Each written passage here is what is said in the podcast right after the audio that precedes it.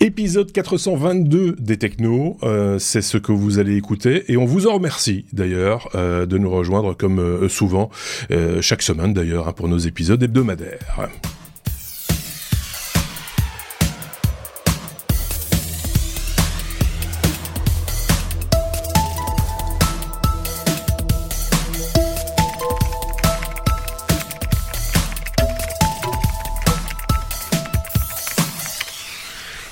Épisode 422 avec euh, non pas un, deux, mais bien trois chroniqueurs. Les deux premiers, les voici. D'un côté, nous avons en Suisse, et je le précise, vous allez comprendre pourquoi dans un instant, en Suisse, notre ami Thierry. Salut Thierry.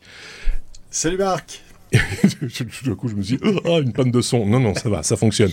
De l'autre côté, en Belgique, nous avons euh, Sébastien. Salut Sébastien. Salut Marc. Là aussi, j'ai eu un petit peu peur qu'ils ne m'entendent pas. Et puis, euh, il ne me répondra pas tout de suite. Euh, Aurélien sera des nôtres pour le, la seconde partie d'épisode, puisque vous le savez, depuis le début de la saison, c'est comme ça que ça se passe. Première partie, l'actualité technologique vue par mes petits camarades. Et puis, euh, en seconde partie, la grosse patate, le dossier, euh, qui est euh, traité en général par deux chroniqueurs. Ici, ils sont mis, ils vont s'y mettre à, à, trois pour parler de nos connexions Internet que ce soit en Suisse, en France ou en Belgique, vous l'entendrez, il y a des différences. on parlera aussi de, des connexions, euh, si je ne dis pas de bêtises, Sébastien, satellitaires, parce que euh, ça, c'est aussi des, du coup, ça, ça, touche aussi les trois pays, du coup. Donc euh, voilà. Donc et il y a plein de choses à en dire. Ce sera dans la seconde partie donc de cet épisode. Qu'est-ce que vous, qu'est-ce que, qu'est-ce comment, comment vous allez bien Sinon, ça, ça va? Oui. Ça va, ça va bien. Son jour de palindrome? Je la louperai pas celle-là. ah, oui. Jour de palindrome. Oui, parce que nous sommes le 23 du 11, 23. 23 du 11, 23. Voilà. par contre, l'épisode, c'est le 422. si vous voulez être précis, c'est 2023. Hein, c'est pas non, oui, non, 23, 11, 23. Oui, je chipote, je chipote, je chipote. Ouais, ouais, non, mais t'as raison. Il faut, il faut, mais euh, c'est, voilà, c'est juste un petit mot. C'est pas, il y a pas une erreur quelque part. Il y a pas une erreur 422 quelque part. Ça doit exister, ça non? Ah, On n'a pas, ah, pas, regardé ça du coup. Ah, ah, ah ah, c'est du coup, du coup, du coup, il se met à chercher. Ok. Comment Comme réparer l'erreur 422 euh, oui. Le serveur n'a pas pu traiter votre requête. Bon, voilà. Bon, merci. Voilà, c'est parfait. C'est ça, c'est bot en touche. Ça s'appelle l'erreur bot en touche. C'est euh... bon. Allez, si si vous le voulez bien, on attaque notre abécédaire. Le voici. Et on commence avec la lettre A comme AI. Euh, AI pour faire euh, pour faire quoi? Pour faire plein de choses évidemment, parce qu'on en parle tout le temps de l'intelligence artificielle. Euh, Thierry, l'AI pour faire des sites et un site bah en particulier, bah le sien, son propre site. Tant qu'à faire, tant qu'à faire. faire. Oui, eh ben effectivement, faire un site internet, euh, il se passe pas une semaine, moi, quand on me quand, on me pose pas la question euh, qu'est-ce que tu me conseilles pour faire un site internet et tout, je le verrai bien comme ci, comme ça. Eh bien, euh, sachez que si vous euh, le dessinez ce site internet pour un petit peu positionner les éléments, pour dire où vous voulez les menus, où vous voulez positionner le texte, les images, ce genre de choses, c'est vrai que ben voilà, quand on est développeur, on fait ce qu'on appelle le wireframe, si j'utilise les bons termes. Je ne suis pas développeur, euh, mais à culpa pour ceux et celles que j'aurais offensé. Eh bien, en fait, ça permet de, de, créer une structure, mais après il faut il faut coder tout ça. Il faut il faut qu'après le HTML, eh bien restitue effectivement. Je vais arrêter de taper mon micro. Euh, restitue les emplacements, les, les, les les menus, les choses comme ça. Eh bien voilà, l'AI euh, maintenant, euh, ni plus ni moins va scanner, si vous lui faites ce petit crowbar, pour en fait transformer votre petit dessin en un site internet complet, puisque il va pondre le HTML, il va pondre les feuilles de style, hein, les fameuses CSS, il va vous permettre après ben, de récupérer cette matière, et puis ben, vous aurez plus qu'à la remplir.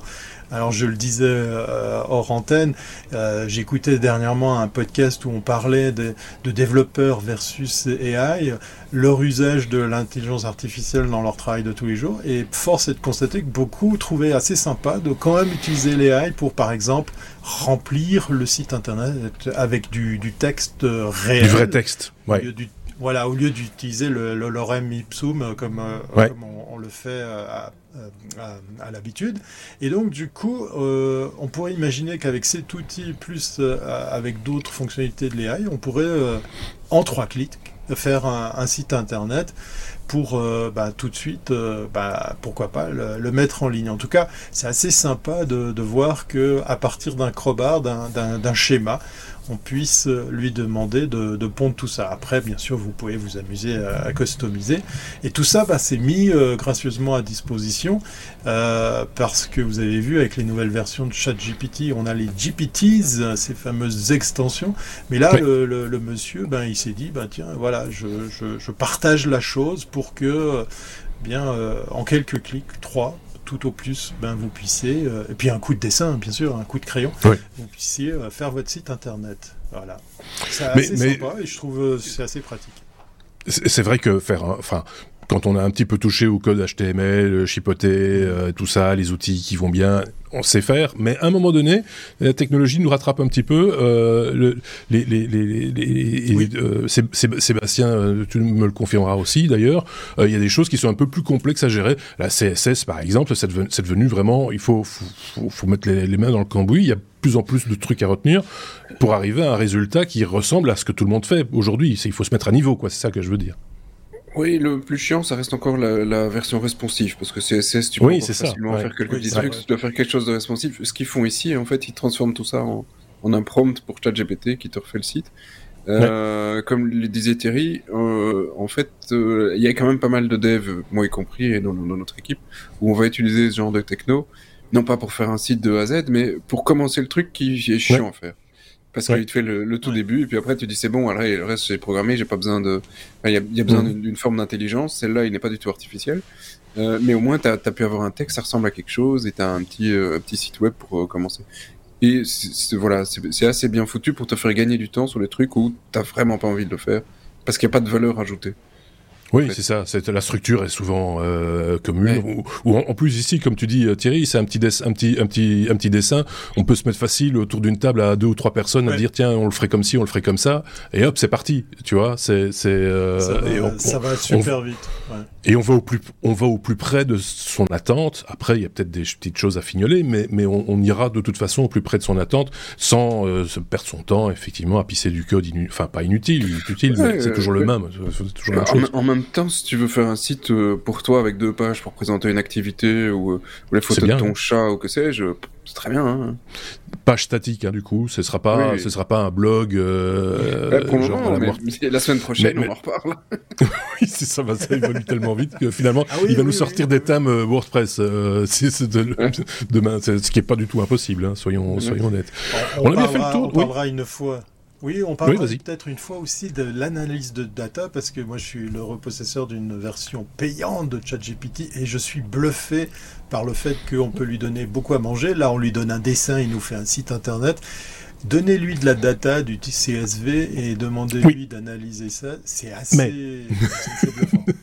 Oui, mais après la data, on ne sait pas où elle va. Oui. voilà, c'est ça. C'est, c'est, euh, son petit croquis. tu peux, tu vois, si, si, si quelqu'un copie ton petit croquis, tu t'en fous encore un petit peu.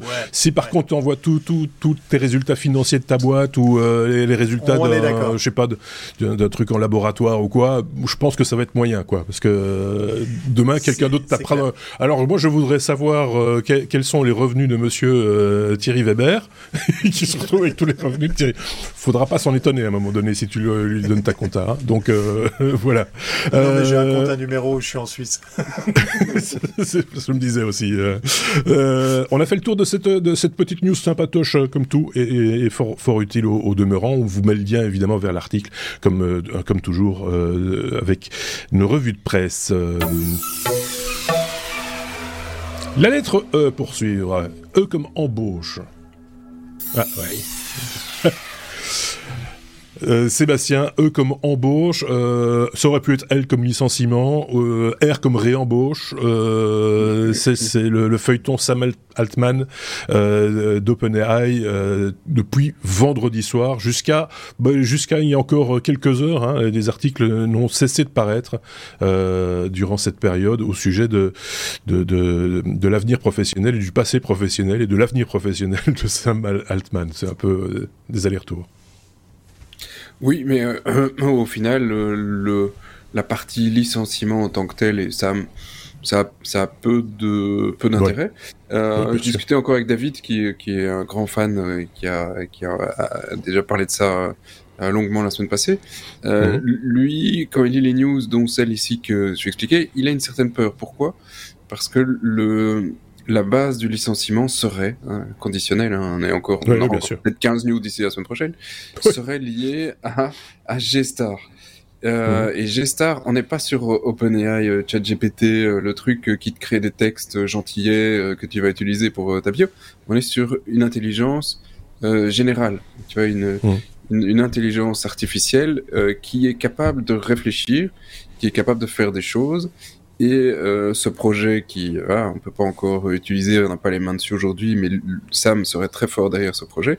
Il est capable de résoudre euh, des problèmes mathématiques d'un enfant de primaire. Mmh. Tu veux dire, c'est pas non plus extraordinaire, mais il est capable de raisonner. Et donc, à partir du moment où il est capable de raisonner, il n'est pas sur quelque chose où il prend du texte et il te répond le texte, le réécrit dans 50, 50 manières. Il, a, il est capable de comprendre et de faire des choses sur base d'un apprentissage. Euh, et on n'est pas sur de, de toutes les formes qu'on a connues jusqu'ici d'apprentissage répétitif de ceci est un éléphant, ceci est un éléphant, et puis après il a reconnu un éléphant. Ici, il est vraiment capable de penser. Et donc ça, ça, devient effectivement quelque chose de plus euh, compliqué, et ce serait effectivement du coup une des raisons, enfin la raison de son, son licenciement, parce que le board, euh, il y a deux, il y avait deux, un ou deux gars de, de effective altruisme qui sont là pour essayer de protéger l'humanité contre euh, les intelligences artificielles, et le CEO qu'ils avaient tapé à la place, c'était un gars de Twitch qui euh, est, euh, estime que, de son point de vue, l'IA est une bombe capable de détruire l'univers. Ce qui est amusant pour mettre un CEO qui considère que l'IA est dangereux à partir du moment où il va bosser pour la tête de la boîte qui fait le plus d'IA au monde aujourd'hui. Euh, donc c'était assez étrange. Donc euh, licenciement, enfin retour, il y a eu un petit nettoyage au niveau du board. Et maintenant on est reparti sur un train qui est plutôt pro euh, Sam et donc pro euh, G-Star est pro ce type de euh, d'IA qui va nous arriver dans les pattes euh, prochains mois, prochaines années. Euh, donc, en relisant tout ça, David m'a juste dit, bah finalement, quand je lis ça, j'ai peur. Euh, ah voilà, ça résume un petit peu le. oui, parce je vous renvoie à l'épisode de la semaine dernière où, on où, justement euh, David, dont tu parles, euh, a, a parlé de, de ce point de singularité, comme il l'appelle, euh, de, de l'intelligence artificielle, c'est-à-dire que chacun aura son intelligence artificielle quelque part, puisqu'il est capable de raisonner, capable de comprendre ce que tu attends d'elle, euh, toi personnellement, avec ton passé, ton, ton, ta manière de, réfléchir, etc. Donc il y a une vraie personnalisation aussi du fonctionnement de, l'IA qui, qui, pose plein de questions parce que si on, par extension, tu le disais, oui, faire, faire des maths, c'est une chose, mais, mais, mais raisonner, résoudre un problème mathématique comme on en a appris à l'école primaire, euh, euh, l'histoire du train, euh, etc. Bon, il y a les maths stricto, d'un point de vue purement strict, et il n'y a qu'un seul résultat possible. Et puis, il y a toutes les variantes qui vont être possibles également. Si, si, si le train, si quelqu'un traverse les voies, si enfin voilà, il y a plein de plein d'éléments euh, qui peuvent venir parasiter le résultat. Et l'IA, cette IA-là, en tout cas, est capable de, concevoir ces différentes problématiques et d'en tenir compte dans les résultats, en tout cas dans les réponses qu'elle va qu'elle va donner, quoi. Donc euh, et ça, ça fait peur, pas à des scientifiques, ça fait peur à, peut-être au bord de, chez OpenAI ou autre, mais ça voilà. Non, parce qu'en fait, le, le, board, c'est tout un mouvement hein, dans, dans, la baie, euh, dont, euh, dont font partie effectivement euh, certains membres du board, mais aussi des, des gens qu'on connaît, dont on a déjà parlé. Hein. Sam Bankman-Fried, l'ancien de FTX, qui lui, bon bah voilà, il est parti euh, mal au poignet, mais aussi des anciens de chez Skype, de Facebook, et évidemment le fameux Elon Musk, qui, euh, qui n'en rate pas une pour balancer des tweets euh, euh, tout en disant, euh, en disant l'intelligence artificielle c'est le mal, mais en même temps vous venez payer pour la mienne. Donc il joue un double jeu qui est pas toujours très euh, très positif. Mais si tu m'avais balancé une perche il y a, y, a, y a quelques épisodes en disant que j'étais pas pro IA, etc. sur tout ce qui était ChatGPT, et effectivement sur tout ce qui est génératif, je vois ça un peu comme un, un, un outil, hein, comme un marteau pour pouvoir générer des textes et des trucs comme ça. Et ça, je trouve ça assez c'est amusant, mais ça ne révolutionne pas l'industrie. Attention quand même à un petit détail. Par contre, à partir du moment où on arrive sur euh, des intelligences où on peut répliquer une forme de raisonnement humain, là on parle pas du tout de la même chose. Et là, là par contre, je trouve ça, c'est un point de vue, hein, je trouve ça passionnant. Euh, pas, j'en ai pas peur comme par David. Je trouve ça passionnant. Faut voir par contre comment on va pouvoir euh, utiliser à bon escient. Contrôler. et le contrôler, utiliser à bon escient. Et là, effectivement, il y a un défi au niveau de, de nos sociétés. Je pense qu'on peut enfin parler de. Je pense qu'on peut enfin parler de d'intelligence artificielle avec ce, ce, ce projet là où effectivement quand on fait joujou avec ChatGPT, on, on fait du génératif sur euh, une action ou une réaction par rapport à une, un input qu'on lui donne. Euh, c'est Q-Star, hein, pas G-Star pour ceux qui nous écoutent. Effectivement, c'est trompé de lettre. Désolé. J'étais pas loin de l'alphabet. Hein. Ouais, voilà, t'étais. Peut-être t'avais pas envie de prononcer cette lettre, je pensais. C'est pour ça, c'est ta pudeur qui te caractérise.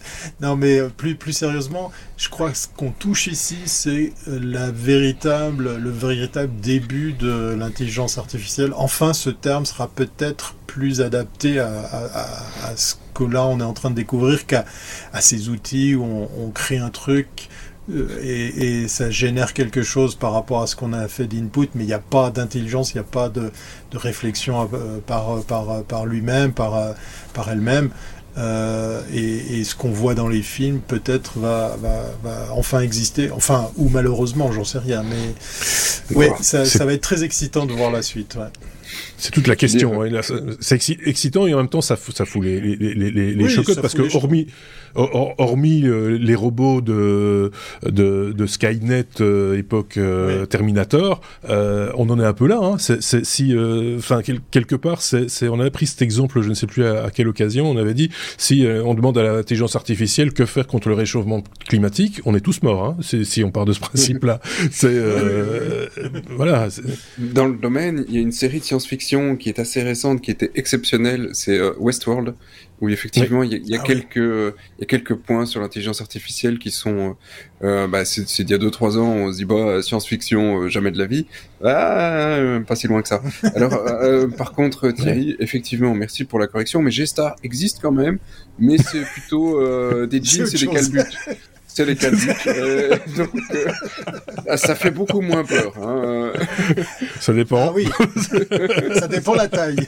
ça dépend la non, taille. Ça, je, non, voilà. je veux dire, ça dépend. Oui, ça dépend. bref. Euh... Ah, D'accord. bref, on va pas en faire, un, on va pas en refaire un dossier de, de, de cette histoire de, de voilà, c'était l'occasion d'en reparler parce qu'effectivement, on met le doigt vraiment sur ce dont on, on parlait la semaine dernière et c'était l'occasion de le remettre euh, en avant parce que là, c'est un fait concret euh, de, de de, de, de cette histoire-là. Donc, euh, euh, réfléchissez-y de votre côté. De quel monde voulez-vous Quel monde voulez-vous pour demain euh, ah, Dans Westworld, puis, il y avait quand même quelques-unes qui étaient sexy. Hein, donc, euh, regardez. Oui, je dois reconnaître. bon, on va, les, on va tout de suite les calmer avec la news suivante, si vous voulez bien. La lettre E comme euh, endettement, euh, Thierry. Euh, je pense que c'est à toi. C'est à toi. C'est à toi que l'on doit ce sujet d'endettement, Thierry, euh, quand euh, l'État crée une app contre les dettes. Exact. Exact. Si j'ai l'air en forme et festif comme ça, je suis super fatigué, mais heureux, puisqu'effectivement, c'est tenu pas plus tard que hier soir, alors on enregistre cet épisode, la 13e édition du meilleur du web. Alors, je vais pas vous résumer la soirée, mais en gros, pour faire super simple, c'est une soirée durant laquelle, eh bien, on récompense plus de 12 catégories du meilleur des talents du numérique ici en Suisse. Et je vais sortir un seul projet parce qu'il m'a bluffé, parce non seulement il est venu euh, pas au travers d'une agence, mais carrément au travers ben, de l'état de Vaud. Hein. Le, canton de Vaud est un des 26 cantons de, de notre pays, la Suisse. Et l'état de Vaud est venu avec un projet qui a remporté un, un cube, effectivement, qui a remporté un prix puisqu'ils sont venus avec ni plus ni moins avec une nappe pour combattre euh, les dettes ou l'endettement, puisque euh, l'endettement ici en Suisse, même si euh, voilà, on pourrait se faire une idée que la Suisse euh, regroupe et, et, et occupe euh, principalement que des habitants super riches qui roulent tous en berline allemande, ben non, il y a euh, une forte hausse de l'endettement chez, chez les plus jeunes. Ben dès, dès, leur majorité, ce, ce sont, ce sont des, des personnes qui peuvent très vite tomber dans l'endettement. C'est vrai que l'accès au crédit, l'accès à l'argent euh, prêté est, est, très très facile, malheureusement trop facile ici dans notre pays.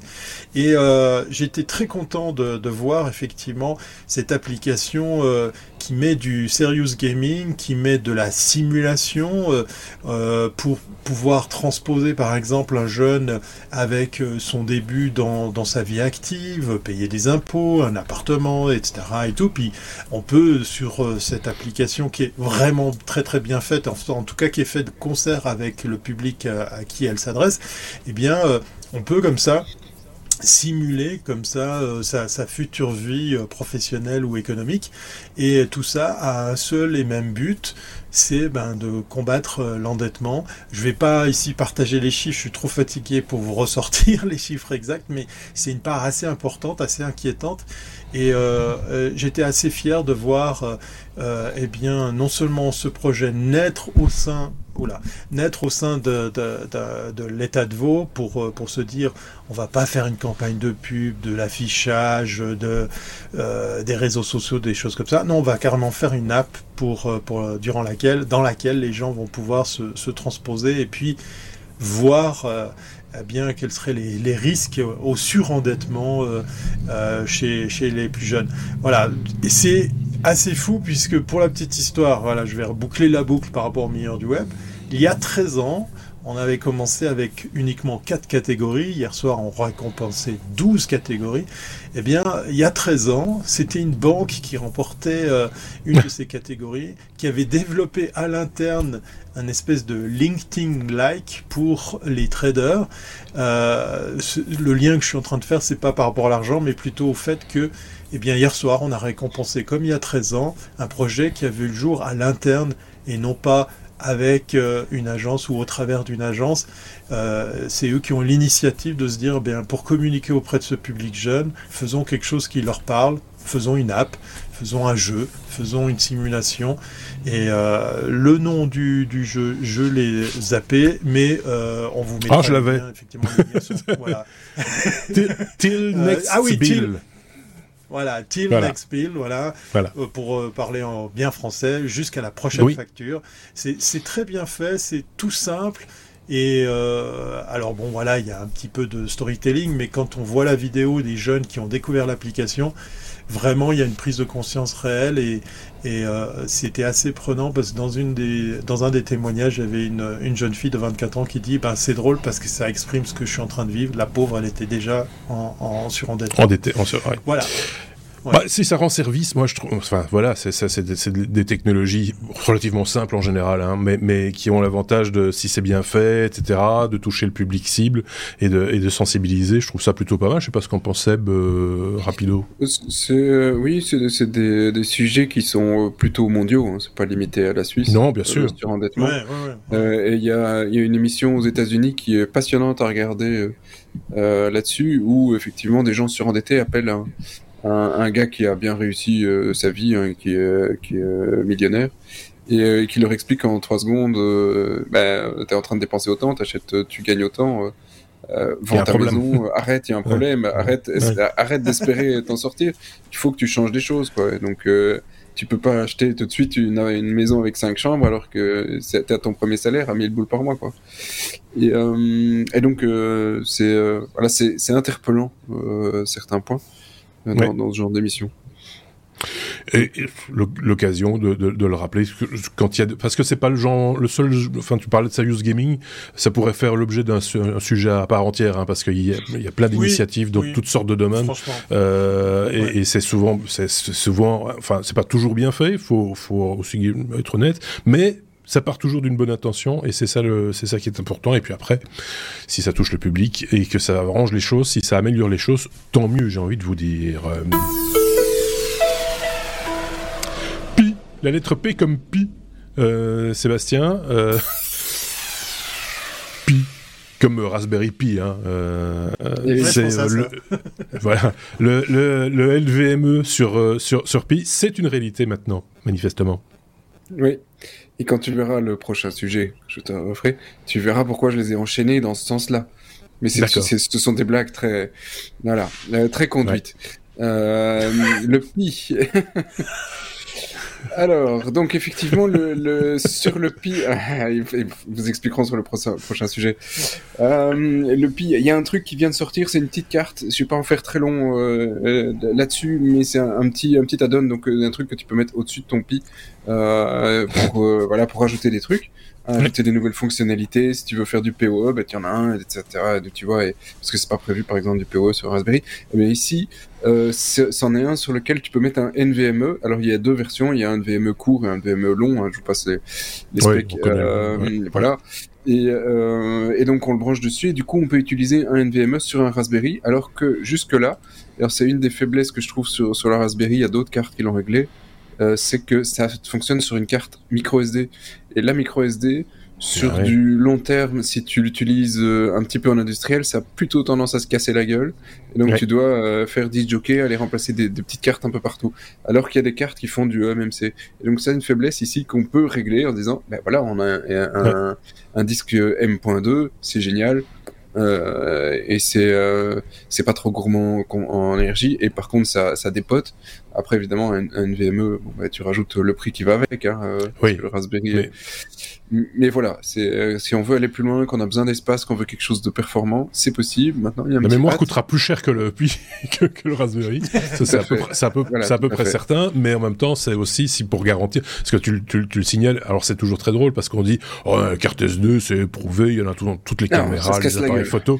C'est pas le meilleur support qui existe. en fait, c'est loin, de, loin de là. C'est une. Donc euh, voilà, c'est vraiment. Oui, si, tu, si tu réécris trop souvent, à un moment, l'OS se dit il va réécrire ailleurs parce que là, tu es en train de brûler les cellules. Et ça va très très vite de brûler une carte SD. Donc voilà, ça coûtera pas grand chose, c'est moins de 30 dollars euh, dans toutes les bonnes librairies, etc. Voilà, bah, bon, bon, plan, euh, l'accessoire qu'il vous faut sans doute pour aller avec votre pi. Il fallait que je le fasse aussi. C'est, ouais, voilà. C'est euh, moi j'aime bien tout ce qui se rajoute à, autour de, de, tu vois de, Arduino, Raspberry Pi, etc. Tous les accessoires qu'on peut y rajouter. Moi je, te, je te ferai des tours moi avec tous les accessoires parce que je ah oui, tout le temps, juste pour le plaisir. Alors on a un PC, tu vois. oui c'est, ça, c'est, c'est complètement idiot, oui, mais c'est comme ça. Vous allez être S comme Suisse. Euh, décidément, c'est la fête. Et donc, qu'est-ce que nous euh, avions? Nous avons le petit Suisse.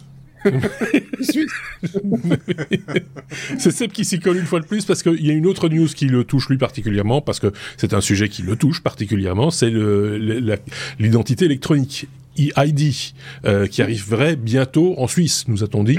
Euh, et tu vas nous préciser quand et pourquoi et comment.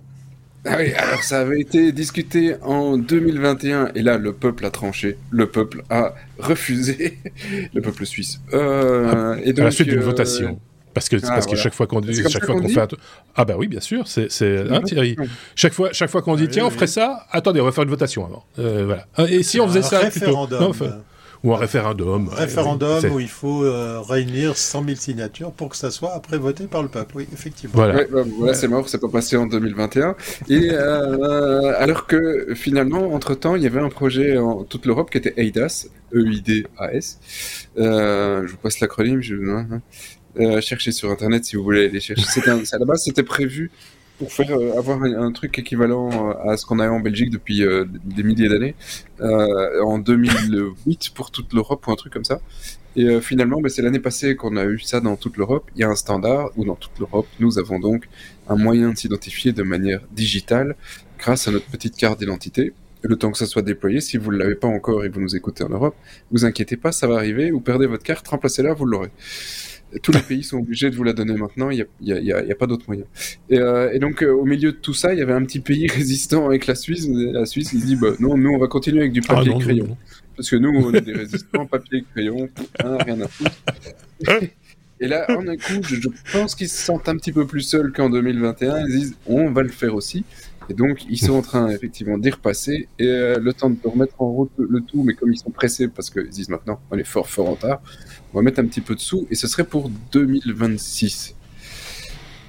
Voilà, voilà. Donc ça va arriver finalement avec euh, finalement la, même chose que ce qu'on fait en Europe. Euh, et alors il y a toutes les, euh, les avis pour, contre, on repart comme à chaque fois de attention, on concentre et toutes les données à seul endroit. Bah oui, ça s'appelle le registre national. Tous les pays ont ça dans toute l'Europe, peut-être pas en Suisse, faudrait d'accord, mais Voilà, donc il y, a plein de, y a plein de débats qui font que bah, qu'une une entité, un gouvernement euh, certifie une identité digitale à ses citoyens, ça a son sens. En tout cas, en Europe, ça a son sens. Aux États-Unis, c'est un autre problème. Mais l'explication, elle est très simple pour la Suisse. C'est mhm. assez fou et ça tient à, à, deux trucs. Il y a le scandale des fiches euh, qui avait marqué les esprits. On avait découvert que l'armée suisse faisait des fiches. Alors à l'époque, c'était des vraies fiches en carton. Hein. Ah tiens, Marc a assisté à une manif euh, anti-nucléaire euh, euh, à Bruxelles en 1981. Et puis Sébastien, Sébastien est un sale gauchiste parce qu'on l'a vu faire des ah, réunions politiques. non, non ce sont des exemples, hein. mais en gros, ça allait, ça allait jusque-là. Et en fait, quand il est sorti de la manif, il allait s'acheter trois bières. Il y avait des détails vraiment croustillants, et, l'affaire des fiches a marqué les esprits en Suisse à, tel point que ça a vraiment fait peur les France aussi, de tu se dire, oula. Ouais, ouais. oui, je pense, c'est ce que j'allais dire. C'était vraiment un coup de massue quand même. C'était, c'était. Euh, c'est ce que je voulais demander aussi à, Sébastien, qui connaît très bien le paysage, euh, et en tout cas l'intégration de cette technologie euh, dans chaque pays d'Europe, c'est que chaque pays a semble-t-il, sa spécificité, son historique, comme vient de l'expliquer Thierry, euh, ou son, son mode de fonctionnement. Tu parles du registre national en Belgique, moi je suis belge, je connais ça, mais est-ce que ça se, ça se formalise de la même manière dans tous les pays, ou ou c'est différent Ou est-ce que les questions qui sont ramenées là aujourd'hui dans le débat euh, suisse sont euh, systématiquement toujours les mêmes d'un pays à un autre? Non, tu as une forme de registre national, donc un, registre avec toute la population, dont, euh, à ma connaissance, tous les pays en Europe, avec des petites particularités d'un État à l'autre. par exemple, en Belgique, on ne va pas y stocker les empreintes euh, digitales parce que on mmh. considère qu'il bah, y a eu des débats parlementaires et on veut pas et la commission, enfin d'un point de vue privé ils ont refusé chez nous qu'on le fasse, donc on te l'a fait pendant six semaines ils les gardent et puis ils les suppriment. Euh, et donc il y a des petites subtilités d'un pays à l'autre. Euh, le Portugal va te rajouter des des identifications fiscales ou d'autres numéros et donc c'est mais dans la dans la grande ensemble tout, le monde a plus ou moins la, même chose. Un registre national avec la population. Euh, on sait qui existe, euh, qui est né quand, où, quoi, qui habite avec qui, etc. Et, les débats, c'est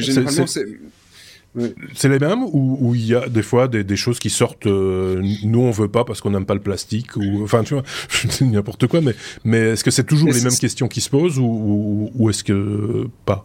Non, non, non, du tout. Ça, ça dépend vraiment de l'histoire des peuples derrière. Si tu prends la France, la mhm. France a eu aussi un grand problème avec euh, avec le fait de passer à une identité numérique et ils ont beaucoup de problèmes à utiliser une carte d'identité en France parce qu'il y a un background euh, là-dessus qui est qui euh, qui est plus négatif qu'on a on le ressent pas de la même manière en Belgique et dans dans d'autres pays européens parce qu'on n'a pas eu ça touche peut-être aussi au fait que certains peuples sont plus dociles que d'autres. c'est, euh, non, mais mais que tu parles de la France versus la Belgique? Quand je vois par exemple les, nouveaux compteurs intelligents, euh, compteurs électriques euh, en France, c'est un tollé. Il y a des gens qui ils sont détruits, machin. On alors que chez gratuitement et tout le monde, content. tout le monde installe. oui, c'est gratuit. je pense. Voilà. Non, et ça, ça râle un petit peu, mais mais oui, on a une, je sais pas si c'est une forme de docilité ou de, ou de, euh, d'intelligence différente, on va dire, parce que ça, ça, sert à rien de, de se battre euh, sur le, de dire je ne veux pas. Enfin, faut voir tous les avantages, quoi. Tu vois, je ne veux pas un registre national avec une identité numérique, machin, etc. Mais en même temps, qu'est-ce que ça peut t'apporter comme avantage d'avoir ce type de solution? Il faut toujours faire une balance qui est assez, euh, assez complexe entre qu'est-ce que ça implique comme risque pour la population et mhm. qu'est-ce que ça apporte comme avantage?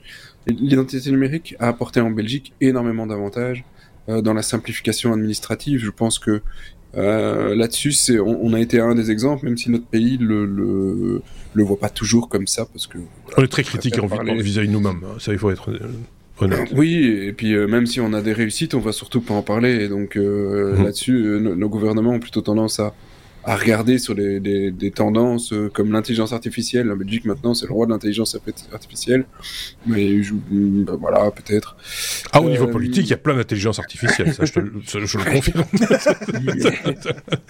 mais mais les, les, les, on avait 20 ans d'avance sur euh, sur le reste du monde sur sur ces techno. Hein. Bill Gates était venu se faire entarter pour ça en, en Belgique. Oui c'est vrai. à l'époque donc. Microsoft avait pas mal, pas mal investi.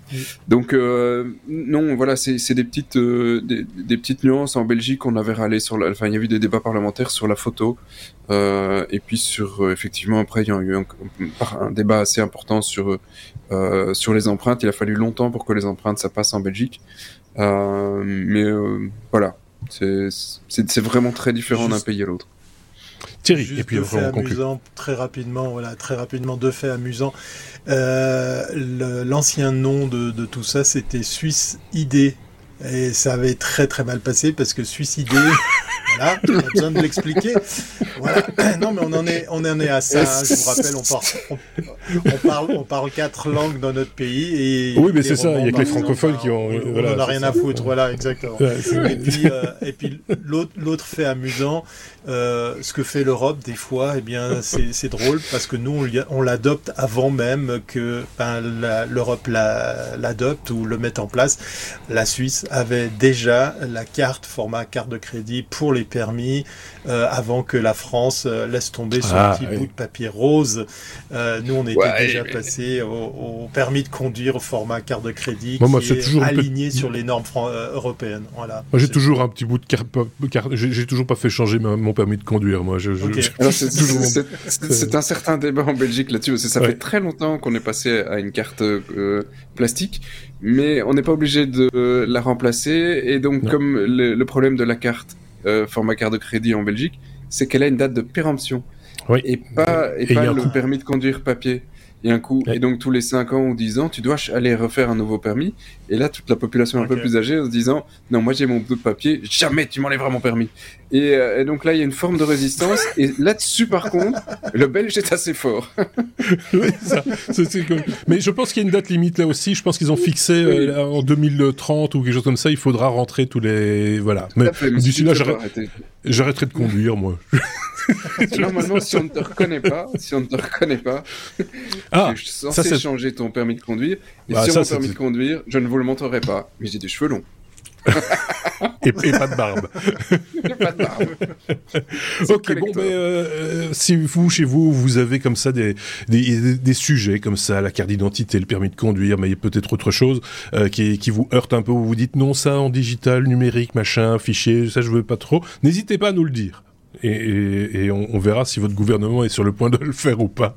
Euh, donc, parce que c'est vrai qu'on peut avoir des réticences. Il faut un peu réfléchir. Il y a beaucoup de pays francophones où on peut nous, écouter dans le Maghreb ou ailleurs. Bien sûr. Euh, tous ces pays sont bien plus en avance que, désolé Thierry, la Suisse là-dessus. Hein. Ils ont tous déployé des technos qui sont équivalentes à l'Europe et parfois mhm. bien avant le, reste des pays européens. Oui, non, ça, euh, je n'en doute pas un seul instant, mais peut-être que chez eux aussi il y a eu des réticences et qu'on ne les connaît pas, ou alors ils sont comme les Belges. c'est possible aussi. Allez, on passe à la suite. Avec la lettre T comme traîne, euh, comme, comme, quand t'es en retard, quoi. ah Tu traînes. Euh, Exactement. Eh Thierry, eh la Suisse est encore en retard. On va pas reparler de, la, de ce dont on vient de parler, mais il y a d'autres raisons sur lesquelles, pour lesquelles la Suisse est en retard. Exactement. Ouais, on aurait pu faire le lien parce qu'il y a la e-vignette pour l'autoroute qui vient d'arriver chez nous. C'est assez marrant. On n'a plus besoin d'avoir le sticker sur le pare-brise. C'est, maintenant euh, électronique. Ah. Non, alors la Suisse, euh, oui, oui, oui, comme quoi tout arrive. Euh, la Suisse est encore à la traîne. En tout cas, ce sont des spécialistes de hautes écoles et, autres professionnels scientifiques qui, qui taclent un peu l'État suisse puisqu'effectivement, la Suisse n'a ni plus ni moins décidé de se donner encore une année pour légiférer sur euh, l'intelligence artificielle, sur ChatGPT. On a vu, hein, euh, il y a nos pays voisins comme par exemple l'Italie, et puis, et puis ça commence à bouger aussi dans le reste de l'Europe. Et euh, nous, on a une espèce, une espèce de maxime ici en Helvétie de dire on a toujours deux ans d'attente, de retard sur sur, euh, sur les autres. On attend qu'ils se cassent les dents, on attend qu'ils décident euh, quelque chose. Euh, c'est tellement symptomatique, ces deux ans sont plus ou moins chaque fois une, une règle de temps euh, identiques, hein, même avec les, les, générations. Je me rappelle, on a failli, par exemple, adopter le Minitel, mais nous, on a attendu, attendu, puis on s'est dit non, on va faire un truc comme les Allemands. Puis tout compte fait, c'était encore différent, et on a hérité de ce qu'on appelait le vidéotex. Et moralité, ça n'a jamais dépassé le cap des 100 000 abonnés. Voilà, c'est une petite parenthèse, mais c'est symptomatique de notre pays. Là, par contre, pour euh, ChatGPT, euh, ce sont effectivement des, des, scientifiques, euh, des, des, professionnels de, hautes écoles qui disent là, quand même, les gars, il faudrait vous bouger, il faudrait quand même légiférer autour de, de tout ça. Euh, juste une petite histoire, parce que des fois ça vaut la peine de ne pas légiférer. Une particularité que vous connaissez peut-être par rapport à la Suisse, euh, quand vous allez sur Internet, puis que vous allez, je ne sais pas moi, télécharger un morceau de musique ou une vidéo d'un film, euh, eh bien en fait, vous n'êtes pas attaquable. Alors il y a certaines mauvaises langues qui vont vous dire, oui mais ça c'est normal, parce qu'en fait la Suisse n'a pas ces gros acteurs sur son territoire, là où par exemple en France il y a eu Adopi parce que ça a été très vite poussé par les professionnels de la musique, du cinéma, mmh. parce que cette industrie est forte. Chez nous, pas pas aucun de ces acteurs est présent, donc c'est pas bien grave. Mais c'était aussi une autre forme de, comment dire, de, réaction de, la Suisse, de se dire, nous on n'a pas les compétences pour légiférer là-dessus, donc on va pas légiférer, on va pas imposer des règles ou des lois ou des sanctions. Par contre, il y a quand même un cadre. Alors c'est juste une petite, comment dire, une particularité helvétique.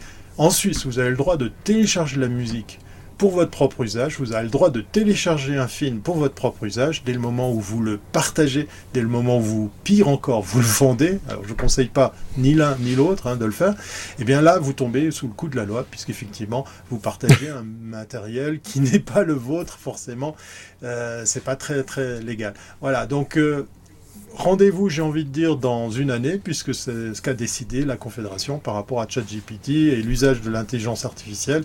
Et probablement, si je vous fais l'exemple avec la musique ou le film, probablement aussi sur la question du copyright, puisqu'elle est sur toutes les lèvres. Hein. Quand je crée quelque chose avec ChatGPT, quand je crée une image avec Dali, est-ce qu'elle m'appartient? Est-ce que ça appartient à la technologie? En Suisse, en tout cas, le droit suisse, il est très clair. Euh, seuls les humains sont reconnus comme auteurs. Donc effectivement, faire une œuvre à partir d'une intelligence artificielle, créer une image avec Dali, eh bien en Suisse, c'est pas Dali, c'est pas l'éditeur, c'est la personne qui a été à l'origine du prompt qui sera reconnue comme créateur ou en tout cas ayant droit. Mais euh, il y a encore quand même beaucoup de boulot à faire pour pouvoir encore mieux cerner tout ça. Mais en l'état, la loi dit ça. Voilà, c'était juste une petite, euh, petite euh, boutade. Pour dire on apprend des choses. Euh, voilà. On, on, apprend, on, apprend, on, apprend tous les jours sur la Suisse. Euh, enfin, en tout cas, chaque fois que tu es là, et c'est c'est un vrai plaisir hein, en même temps. Et on espère que nos auditeurs suisses, qui ne sont pas très nombreux, il faut le reconnaître, apprennent des choses sur bah, sur sur la France, sur la Belgique, des fois sur sur le Togo, quand notre ami bienvenue est avec nous. Sébastien, tu voulais rajouter un truc par rapport à ça ou pas Oui, oui, j'ai un truc. C'est ce que Thierry expliquait sur le, la copie, ça existe en Belgique, hein, pour, que, alors que nos amis français euh, pleurent sur ce point. En Belgique, ça s'appelle le droit à la copie privée. C'est-à-dire que si j'ai envie de me le copier et si j'ai envie de le copier à Marc parce que c'est mon copain, je peux le copier à Marc. Euh, néanmoins, effectivement, après, il n'est pas question d'en faire un commerce et, euh, euh tutti quanti. Mais le, le c'est vraiment un truc qui est inscrit chez nous. Euh, mhm. dans nos droits, c'est le droit à la copie privée. Euh, par contre, le problème sur les téléchargements en torrent et compagnie, c'est que tu, pendant ce temps-là, tu publies, enfin, tu partages. Et donc, si tu partages, mettre à disposition, euh, mettre, à disposition sur une plateforme, tu, tu, tu, c'est compliqué. Clairement. C'est là, ça, voilà. C'est. Euh, et, voilà. et le deuxième point qui me fait, ça, me fait sourire, c'est pas une attaque Thierry, mais mais mais quand même un peu. Ne le prends, oui, franchement, prends-le. Mais prends-le quand même un peu mal. Allez. Je dis, vu la taille de la Suisse par rapport à d'autres États, tu vois, les États-Unis ou l'Europe, où on est quand même un petit peu plus gros, même si tu dis l'intelligence artificielle c'est le mal, c'est interdit, je veux dire, qu'est-ce que les autres États vont s'en foutre mais oui, mais c'est ça, c'est ça le truc avec, avec ce, genre. Euh, mais oui, mais, en même temps, en Suisse, il y a de l'argent de plein de sociétés, de c'est pas faux. Pays, c'est pas faux. Ça, je dis rien. c'est pas faux. Mais tu vois, on n'est pas contre. Enfin, c'est de nouveau, c'est quand on entend parler de la Suisse pour, des, questions euh, de commerce ou euh, surtout à l'étranger et autres, il y a toujours un petit truc. Ah non, ça on peut pas faire parce qu'on n'a pas ça dans notre constitution. Par exemple, vous pouvez fabriquer des bombes, mais vous pouvez pas les vendre à des pays en guerre. C'est quand même particulier. Ah, mais, on a même droit de fabriquer des armes, mais on n'est pas responsable de ce que vous allez en faire. ben non, parce que vous les vendez pas. Donc on vend des euh, pièces pour faire des armes. oui, aussi. Mais enfin voilà, c'est des trucs, c'est un peu bizarre, mais bon, voilà. donc du coup, on va revenir à l'essentiel hein, fromage, montagne, euh... chocolat, chocolat, chocolat. voilà, la clé. Le petit Suisse. Et puis voilà. Non, mais voilà, il faut, faut, faut dire les choses comme, comme, elles sont. Merci en tout cas pour ce sujet euh, euh, suisse. pour le coup. Euh, on a quelqu'un qui frappe à la porte derrière, je l'entends, ça, ça, tape très fort derrière. C'est pour, pour le dossier, nous dit-on, donc on va passer tout de suite à la grosse patate de, ce, de cet épisode.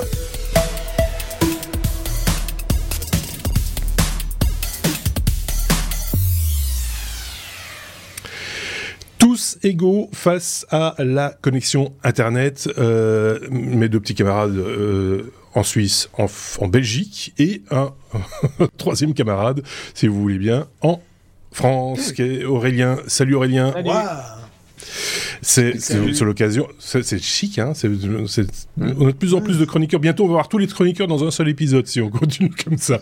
C'est euh, voilà. Après, on, s'étonnera qu'il y, a des trous dans le planning, mais euh, voilà. Euh, Aurélien nous rejoint donc dans cet épisode 422 et pour la grosse patate, donc le dossier pour parler donc de des connexions internet. C'est un sujet que tu nous as amené, Sébastien, si je ne dis pas de bêtises, d'initiative, en disant tiens, puisqu'on a Thierry et qu'on connaît quelqu'un en France, on peut parler de euh, nos connexions Internet et de, un petit peu évaluer quelles sont les différences entre les différents euh, systèmes. Je te laisse commencer, Sébastien, puisqu'on peut peut-être commencer justement par la Belgique. Oui, c'est ça. Alors, le but, c'est pas de savoir qui est la plus grosse, hein, parce que tu vois, même si on est là, plus grosse connexion, euh, c'est effectivement, on a des marchés qui sont très différents et historiquement différents. Alors quand on avait discuté, effectivement, on commençait avec Aurélien, on disait oui, mais nous, connexion, machin. Et en discutant après 5 minutes, on dit ouais, en fait, il y a des, quand même des grosses différences entre les marchés, alors qu'on est voisins. Euh, Et donc la Belgique, on est souvent très très au courant de la France, mais bref, donc en Belgique, euh, historiquement, on a un opérateur national euh, qui est Proximus. Hein, pour, ne pas le citer. Euh, et donc Proximus, c'était nos fibres, euh, enfin nos, nos, nos, fils de cuivre qui arrivent et qui faisaient notre téléphonie et qui après passaient effectivement à tout ce qui est ADSL, VDSL. Historiquement, la RTT, hein, la, la, régie des téléphones et télégraphes. Euh, Belgacom. Hein, Belgacom ensuite, et puis c'est devenu, pour Internet, c'est devenu Skynet. Euh, oui, c'est une société qu'ils ont racheté à l'époque. Ouais, ouais. et c'est effectivement, j'en là-dessus, c'est une société Skynet qui était un provider qu'ils ont racheté en se disant tiens, ça a l'air cool Internet, euh, une boîte qui fait de l'argent, je reprends le truc. Euh, et, euh, et, alors depuis depuis plus de 20 ans, c'est ce que Proximus fait. Donc à chaque fois qu'il y a une société qui vend à du particulier des connexions Internet, bah, ils rachètent. et donc à un moment ou un autre, quand tu crées un opérateur en Belgique, tu te dis que souvent de toute façon tu utilises les lignes de Proximus, ils se font de l'argent sur euh, ils sont obligés de te les louer pour pouvoir arriver aux consommateurs, mais ils se font de l'argent dessus, et en ils se disent, bah, pourquoi travailler avec un autre On va le racheter, on va faire une économie d'échelle et c'est reparti comme, euh, comme en 40. Et donc c'est ce qui se passe régulièrement. Euh, et on a encore eu le cas euh, très récemment en Belgique avec un opérateur qui a été euh, racheté, qui était EDPNet. Et là cette fois-ci, euh, les, les, les, autorités ont dit ouais bon, il en reste quand même plus beaucoup en face. tu es prié de reprendre les, les, activités pour le conso et de les revendre à une autre société qui est le, le, le groupe CityMesh qui est nettement moins connu. Voilà, c'est un, un, euh, un outsider dans le, dans le, dans le secteur. Euh, mais euh, si on reprend euh, plein d'autres opérateurs, c'était Mobile Viking, ils ont racheté. Et ce qui, ce qui est un peu plus traite, Scarlett, ils ont racheté. Et c'est qu'ils gardent ces marques à côté en se disant, vous avez vu, il y a plein d'autres sociétés. Mais en fait, c'est la même société, c'est toujours Proximus. alors après, il y a, il y a des, des, petites, des petites particularités, c'est qu'il y a aussi le câble, mais voilà, qui, qui est un petit peu derrière. Hein. Euh, je pense que le, de, de mémoire, le marché belge, euh, on est on est assez loin dans dans euh, dans la comparaison européenne. Il y a euh, il y a plus de la moitié du marché reste encore aux mains de notre opérateur historique. et puis on a du Telenet Orange. euh, qui effectivement vont plutôt aller sur une autre type de connectivité, hein, le câble coax, l'ancienne télé, euh, et qui vont monter un petit peu. Il faut le préciser.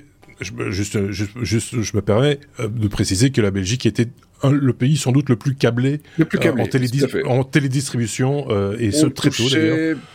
Plus de 90% de la population grâce à un, câble coax. Euh, Et c'était effectivement, on était le, un des meilleurs au monde. Et c'était dès, dès, le milieu des années 70, hein, si je dis pas de bêtises. Donc, euh, voilà, Tout à fait. Alors, c'est un, un, un, avantage qui est un désavantage pour nous maintenant, c'est que c'était la même chose pour les connexions euh, web et VDSL ADSL, c'est qu'on a été un, un, très très bon early adopter du truc, et donc on se retrouve avec des connexions aujourd'hui qui sont toujours en VDSL pour la majorité avec une, une, voilà, une connexion moyenne, on va dire, par rapport à nos voisins, on va voir, c'est que en général, on a un truc à 100 mégabits parce que voilà, on est connecté, on a suffisamment de la centrale et on n'a pas la fibre. Et c'est que depuis un peu plus d'un an qu'on a une accélération de mise à disposition de la fibre parce que Proximus s'est dit, je vais pas le faire tout seul. Et il y a, ça a été confié dans nos trois régions, parce qu'on parle trois langues, mais il y a aussi trois régions qui ne sont pas les mêmes endroits en Belgique et donc chaque région a des sociétés différentes euh, pour aller installer les fibres. Parfois ça se fait en façade, parfois en creuse, c'est tout un, un micmac. Euh, mais euh, globalement, on a une couverture assez bonne en Belgique, sauf que ça ne monte pas super haut en, en, en, rapidité, mais c'est assez Non, stable. par contre, par contre en tarif. Ça, ça, ça, monte, ça monte un petit peu plus haut qu'ailleurs en général. Euh, si en général, c'est ça. En Belgique, on est quand même, euh, en, si tu veux une connexion, t'es quand même pas loin des 50 balles par mois euh, pour avoir quelque chose. Euh, ouais. c'est ça, à 100 mégabits. Voilà, hein. à 100 mégabits, hein, oui. ouais, ouais. Mais après la fibre, c'est plus ou moins le même prix, mais euh, voilà. C'est un tout petit peu plus cher, c'est 10, 10, 10, ou 15 euros de plus maintenant, je pense, la fibre, mais euh, et avec un peu plus de bande passante quand même. Oui, sachant que le salaire médian en Belgique, c'est quoi C'est entre 1600 et 1700 euros, parce que ça aussi, c'est une différence. Hein. Si, si, si Thierry nous dit c'est 50 balles, le salaire médian est un petit peu différent. Ah, tiens, Thierry, la Suisse, le, le, le, le, déploiement de la fibre, euh, enfin, reprendre peut-être un petit peu l'historique de la même manière que, oui, que ce que oui, nous a fait Sébastien, oui. sans, sans, rentrer dans tous les détails, mais... Oui. C'est les PTT, Poste, Télégraphe et télé téléphone, voilà, euh, historiquement, ouais. qui a donné vie après à, à, Swisscom, qui est en partie euh, ben, pris par, par l'État euh, pour l'actionnariat. Swisscom, qui est donc euh, devenu par la force des choses euh, l'opérateur historique. Et euh, la tâche n'est pas si facile que ben en Belgique, hein, c'est pas pour me moquer, mais nous on a des montagnes, on a des vallées, on a des contrées lointaines, on a des, des étendues certes plus petites mais un peu compliquées à, à câbler. Donc euh, l'apanage du cuivre a quand même bien bien duré parce qu'effectivement euh, la ligne de cuivre, euh, vous le verrez sur certains forums, c'est c'est même un regret puisque quand il y avait une panne de courant, on avait quand même le téléphone parce qu'il y avait les 60 volts dessus la ligne et on pouvait comme ça appeler du secours, des choses comme ça. Et on s'est rattaché à ce, à ce raccordement de, cuivre c'est assez marrant parce qu'entre temps dans les villes, comme tu le dis Sébastien, nous on a aussi vécu euh, le, câblage avec euh, du, câble coax, les téléopérateurs, les, téléréseaux comme on les appelle ici, ont permis effectivement d'avoir une étape, mais qui est venue plus tard que euh, le VDSL, puisque le VDSL est, venu, ou l'ADSL est venu comme ça avec le RNIS, hein, c'est des termes qui doivent évoquer quelque chose pour ceux qui sont adeptes de la télécom. ISDN. Et on a tiré, voilà, l'ISDN, on l'a tiré en longueur, hein, ces technologies, euh, euh, ça, ça, a vraiment été, euh, ben, comme on le disait tout à l'heure, euh, j'aime bien le dire, la Suisse a toujours deux ans de retard. On a passé du cuivre à l'ISDN, de l'ISDN, on a commencé à voir le balbutiement des, des câbles opérateurs qui venaient sur les téléréseaux, mais ça, c'était pour les grandes villes, pour, pour les, les, centres bien, bien équipés. Et puis, et puis, on a vu nos copains français, après, effectivement, on en parlera, venir sur la fibre, et nous, on était tous très jaloux, puisqu'effectivement, l'offre était incroyablement intéressante, rapide et efficace, et pas cher. Parce que seul problème de la Suisse, même si effectivement le salaire médian du coup en Suisse est un peu plus haut, eh bien ça coûtait un bras. Pour vous donner une petite idée, euh, les, premiers raccordements en fibre étaient de l'ordre de, la centaine de francs, là où on, pleurait quand on voyait effectivement l'offre française qui proposait des trucs à 20 euros. Encore une fois, il faut comparer avec le pouvoir d'achat, mais ça, ça nous mettait vraiment dans une, dans, comment dire, dans une euh, vraiment franchement avouée, parce que on se disait mais pourquoi, pourquoi on accuse un tel retard? Alors l'arrivée de la fibre, bah, elle s'est faite aussi grâce à l'opérateur national, venu de tout de suite derrière d'autres acteurs qui ont partagé euh, ces, euh, ces, fibres noires, comme on les appelle, hein, ces fameuses fibres qui sont pas utilisées, qui peuvent être mises à disposition à, à d'autres opérateurs. Mais il y avait aussi le mutualisé, puisque euh, c'est assez monnaie courante. Euh, dans le cas précis, ben, il y a des émetteurs euh, par exemple pour le mobile, mais ça a été le cas aussi pour la fibre, ça n'a pas été tellement le cas pour, pour les anciennes technologies, eh bien on pouvait les sous-louer à des opérateurs qui n'étaient pas forcément des opérateurs virtuels, maintenant il y en a beaucoup, hein. on l'a aussi en téléphonie mobile, mais on, a commencé à, à, voir effectivement des gens, euh, des, acteurs, euh, je vous ai parlé de Swisscom, mais il y a eu Sunrise, il y a eu UPC Cablecom qui est venu sur le téléréseau, puis aussi maintenant un peu sur la fibre. Et puis il y a Salt qui vient euh, à la fois pour le mobile, mais aussi pour la fibre.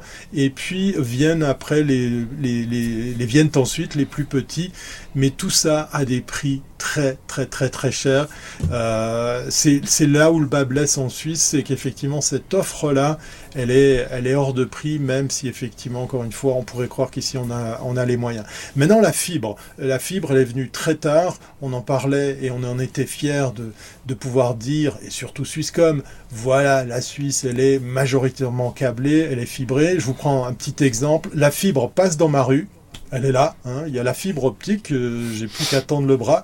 Ben, sachez que le petit bout qu'il y a à faire entre la rue et mon appartement, eh bien, c'est à mes frais. Alors, vous me direz, ouais, mais c'est pas bien loin, ça fait que quelques mètres. Eh bien, sachez que si vous êtes un chalet en pleine montagne et puis que vous voyez la fibre, allez, mettons à 2 km, eh bien, c'est pour votre pomme, le raccordement qu'il y aura à faire entre l'arrivée de la fibre et votre chalet, votre lieu d'habitation, va vous coûter tellement cher que la plupart laissent tomber. C'est pour ça qu'on voit beaucoup de gens utiliser d'autres alternatives. On en parlera peut-être un peu plus tard.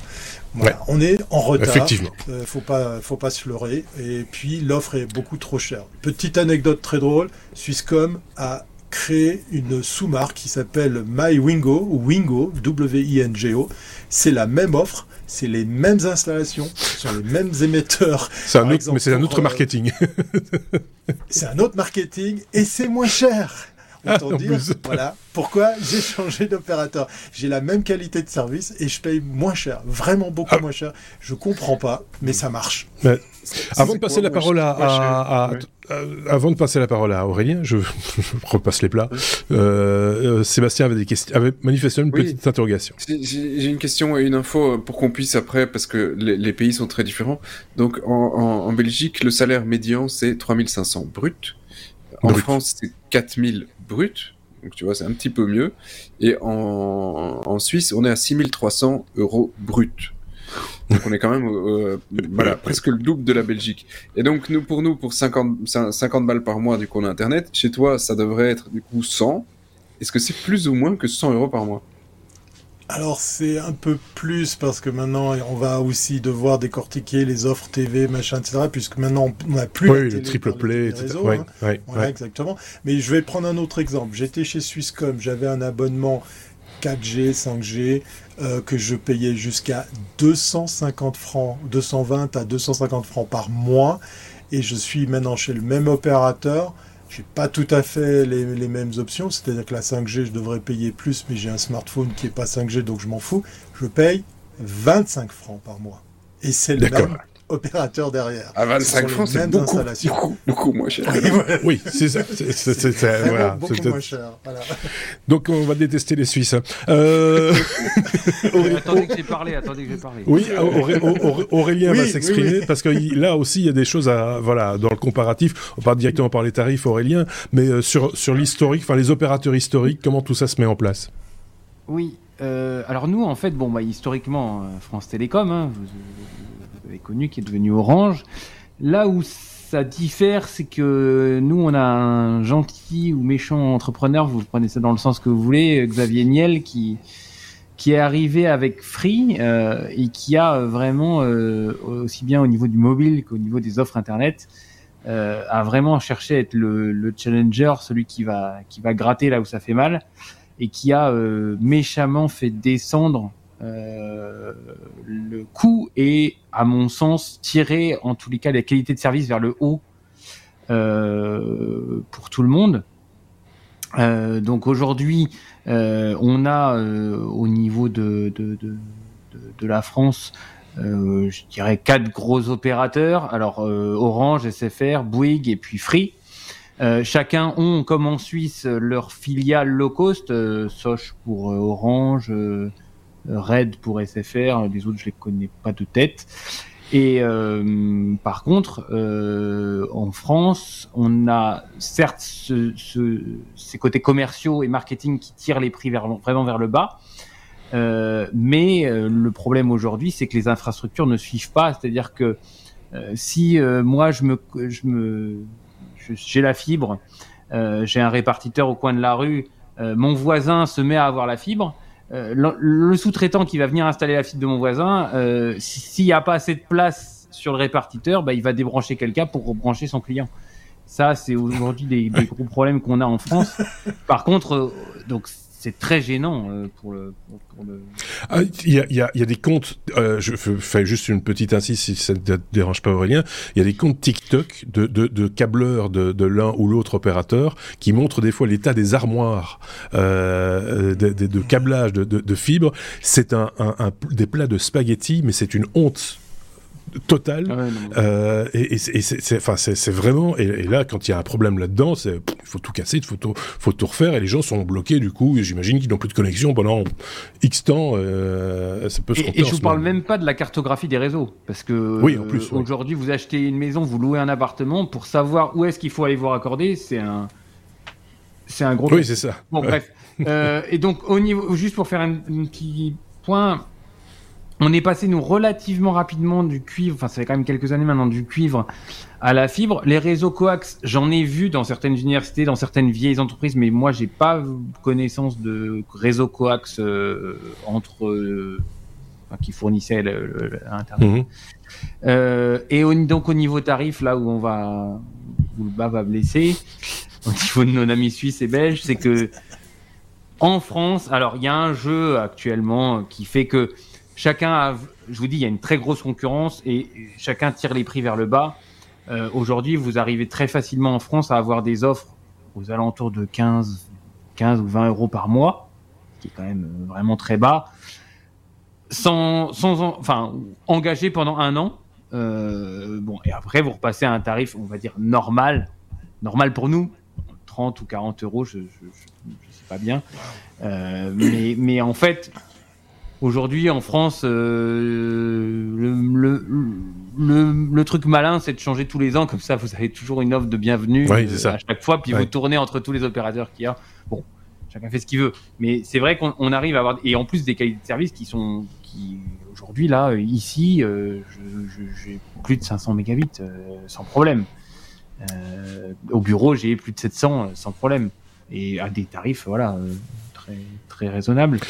Bon, la raison pour laquelle en Belgique, et Sébastien va pas me démentir, on paye plus cher, c'est parce que aussi on a on a une population moins grande et, et par contre les infrastructures, elles, elles sont euh, voilà les répartiteurs, les euh, les trous qu'on fait dans les dans les trottoirs, les poteaux qu'on pose, etc. Ils ont un coût qui est lui fixe, il est pas il est pas dégressif par rapport au nombre d'habitants ce coût-là, donc euh, c'est ça, ça, rentre aussi en ligne de compte, non, euh, Seb? Non. Ah. non, non, c'est, tu peux le prendre en justification, mais après c'est, purement économique. À partir du moment où tu sais qu'une population est, est, est, est ok pour le payer à 50, pourquoi en tant qu'opérateur tu vas le descendre à 40 ou à 30 ou à 20 Ils sont capables de le faire. Oui. Mais pourquoi, pourquoi Normalement, le, faire? Le, le but d'une société, c'est de faire de l'argent. Normalement, une entente entre opérateurs est interdite. Oui, de... ah, mais, ah, mais ça, ça c'est des discussions qui ont eu lieu. revenez en Suisse. En, Belgique, bon, voilà, il y, a une certaine forme d'uniformité dans les tarifs. Il y a parfois un petit coup de canif, mais c'est souvent très, euh, euh, très équivalent. Mais euh, excuse-moi, un dernier point là-dessus, c'est comme les, les, les, technos, tu vois, nous, on, va se dire, bah, c'est con, on, va, on prend du retard sur la fibre, mais en tant que opérateur, là, tu te prends à la place de la société. Proximus n'est challengé par personne. Pourquoi est-ce qu'il irait mettre des fibres et faire des investissements alors qu'en fait, il gagne de l'argent? Et son but, lui, c'est de maximiser son, bénéfice. Donc, si tu te mets là-dessus, il, lui, n'a pas intérêt à augmenter nos, offres. Mmh. Tant qu'il peut faire de l'argent, il va continuer. Et pourquoi il n'y aurait pas un Niel euh, chez vous? Eh ben, j'allais le dire, euh, Xavier, Niel a déjà pris quelques participations dans Proximus par le biais d'une filiale, par le biais d'une filiale, par, le biais d'une filiale irlandaise. Je vais y arriver. il n'y a pas longtemps. Hein. Il a dit, oui, oui, c'est tout récent, et je pense qu'il a pris 10%, je pense, ou 5%, je ne sais plus. J'ai peur de dire une bêtise.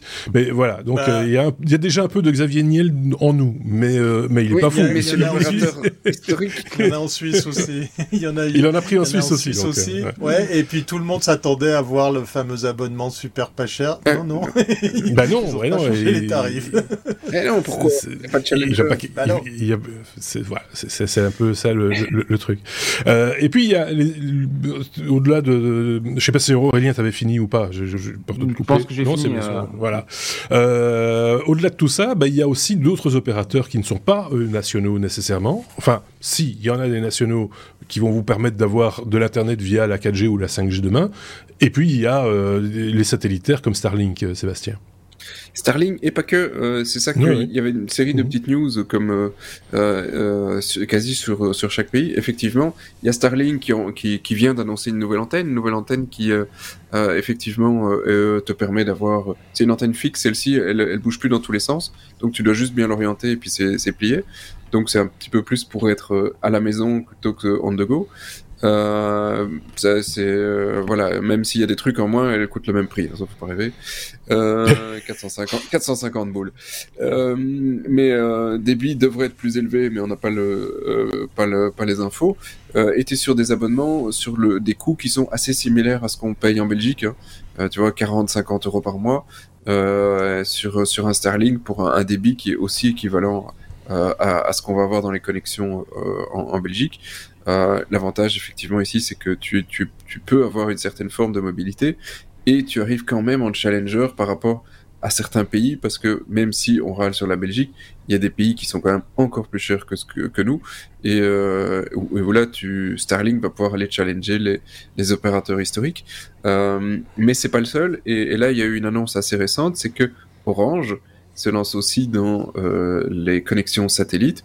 Euh, on est sur euh, une offre à 50 euros par mois, mais on va commencer à voir d'autres opérateurs qui sont ici, c'est non pas sur, ils lancent pas de nouveaux satellites, hein, on va pas de nouveau refaire tout le bordel, parce qu'on est sur des offres qui sont un peu plus localisées. C'est des offres vers l'Europe, et alors ils utilisent des satellites européens qui sont déjà en place pour faire euh, pour faire les connexions euh, internet. Et donc là, on n'est pas sur, euh, on n'a plus besoin de lancer une galaxie de satellites, même s'il y a plein d'avantages. On en a déjà parlé pour mhm. pour les pings, mais voilà. Donc c'est c'est des offres qui ont d'ailleurs pour moi trop, enfin qui sont trop chères par rapport à ce qu'elles sont parce que ils ont aucun à part le satellite ils, ils ont ils ont pas le ils ont pas de challenge. Les mecs ils doivent pas traverser les Alpes ils doivent pas aller euh, arriver jusqu'à ta maison. Et donc ils ont euh, euh, ils ont pas le, le problème de l'infrastructure. L'infrastructure c'est quelques satellites. Enfin quelques satellites. On s'entend. Oui. euh, mais pour toute la planète pour toute la planète ouais. versus si tu dois câbler toute la planète t'y es pas arrivé. Mais par contre, une région, comme on parlait de la, on parlait de la Suisse là tantôt et des difficultés de câbler euh, ou de tirer de la fibre euh, par-delà les montagnes. Bah, c'est une, solution qui évidemment est un peu onéreuse, mais euh, vu, vu votre pouvoir d'achat. mais il y a des astuces. Il y a des astuces avec Starlink parce que j'ai pas parlé de Van Life dans cet épisode. Ah non, c'est vrai. Voilà, et c'est grâce à un Van Lifer que je suis, un Van Lifer américain qui, qui a partagé une petite astuce. si vous voulez vous intéresser à Starlink, Eh bien sachez, je ne le savais pas, euh, grâce à lui, j'ai appris que les tarifs Starlink sont pas les mêmes d'un pays à un autre. Il se trouve qu'il était en Amérique du Sud pour son périple, il s'est commandé une antenne Starlink et un abonnement en donnant une adresse locale et il a raconté qu'il avait une économie assez substantielle, assez euh, conséquente que s'il l'avait eu euh, et reçu aux États-Unis. Donc euh, il était assez fier de pouvoir partager cette astuce et de se dire bah voilà, moi je surfe comme un Américain ou n'importe quel autre pays dans le monde, mais avec un tarif adapté au pays dans lequel je me trouve, même si après il allait bourlinguer ailleurs, puisque bien sûr il n'y a pas de frontières pour recevoir Internet. Voilà, tout ça. Tout simple. Alors, on parle de Starlink, mais il y a d'autres opérateurs satellitaires moins connus. Il y a un Norvégien, je pense d'ailleurs, ou un Suédois qui a une, qui a une offre. Euh, je, l'ai appris un peu par hasard. Enfin, par hasard. C'est en suivant un peu l'actualité ukrainienne, si vous voyez ce que je veux dire, qui est, où, mm. j'ai appris que les Ukrainiens utiliseraient préférentiellement euh, cette solution-là plutôt que celle d'Elon Musk, vu les petites blagues gounettes qu'il leur avait fait dernièrement euh, en, coupant le, le, réseau à, différents moments plutôt stratégiques. tout ça pour dire que les elles sont partout, elles sont utiles partout euh, également. Euh, en France aussi, ça doit être utile, euh, Aurélien, les, systèmes on va dire sans fil ou satellitaire, mais peut-être pas que satellitaire. L'offre, l'offre 4G dont je parlais il y a quelques minutes, elle est quand même fort fort développée en France parce que le data mobile en France, il est pas très très cher, si je dis pas de bêtises. Non, non, non, bah c'est toujours la, la même chose. Hein. Euh, Free, euh, quand Free est arrivé, on avait des fameux forfaits Free à, je sais plus, 1 ou 2 euros euh, lorsqu'on avait une box. Et c'est vrai que aujourd'hui, on est quand même très très bien couvert. C'est très très rare de, rencontrer une zone blanche. Euh, et avec des débits qui sont quand même relativement intéressants. Et donc aujourd'hui, on, on, trouve des forfaits à plusieurs centaines de gigas pour quelques euros par mois. Euh, ce qui, à mon avis, est introuvable en Belgique et en Suisse et dans pas mal de pays. Mmh. Euh, mais ça, c'est voilà, c'est la concurrence qui a fait ça.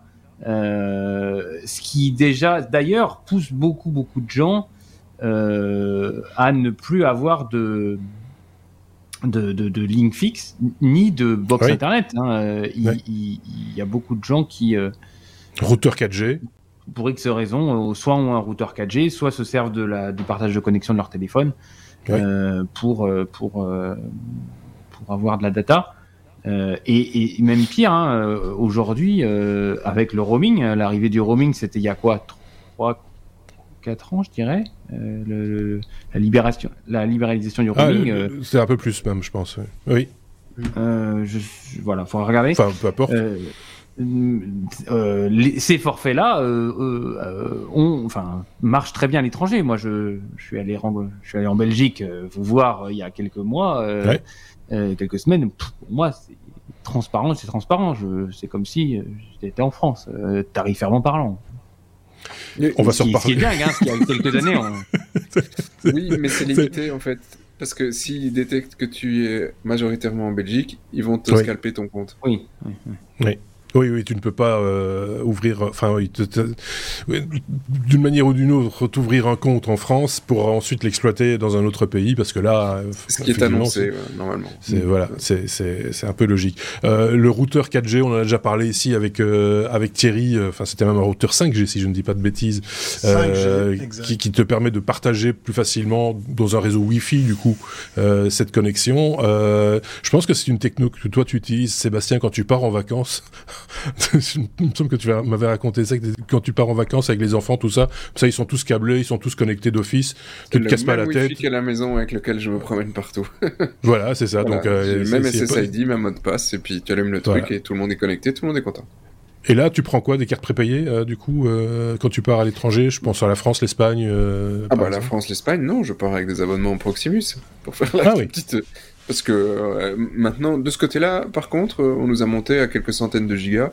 De oui. Bah, centaines de gigas en data, je peux y aller euh, pour, pour les vacances. Donc, on n'est pas sûr de les, de les limiter. Ou... Enfin, il y a, mais là, ça commence à devenir trop cher pour les petits. Oui, oui, ça, ça commence à, à coûter.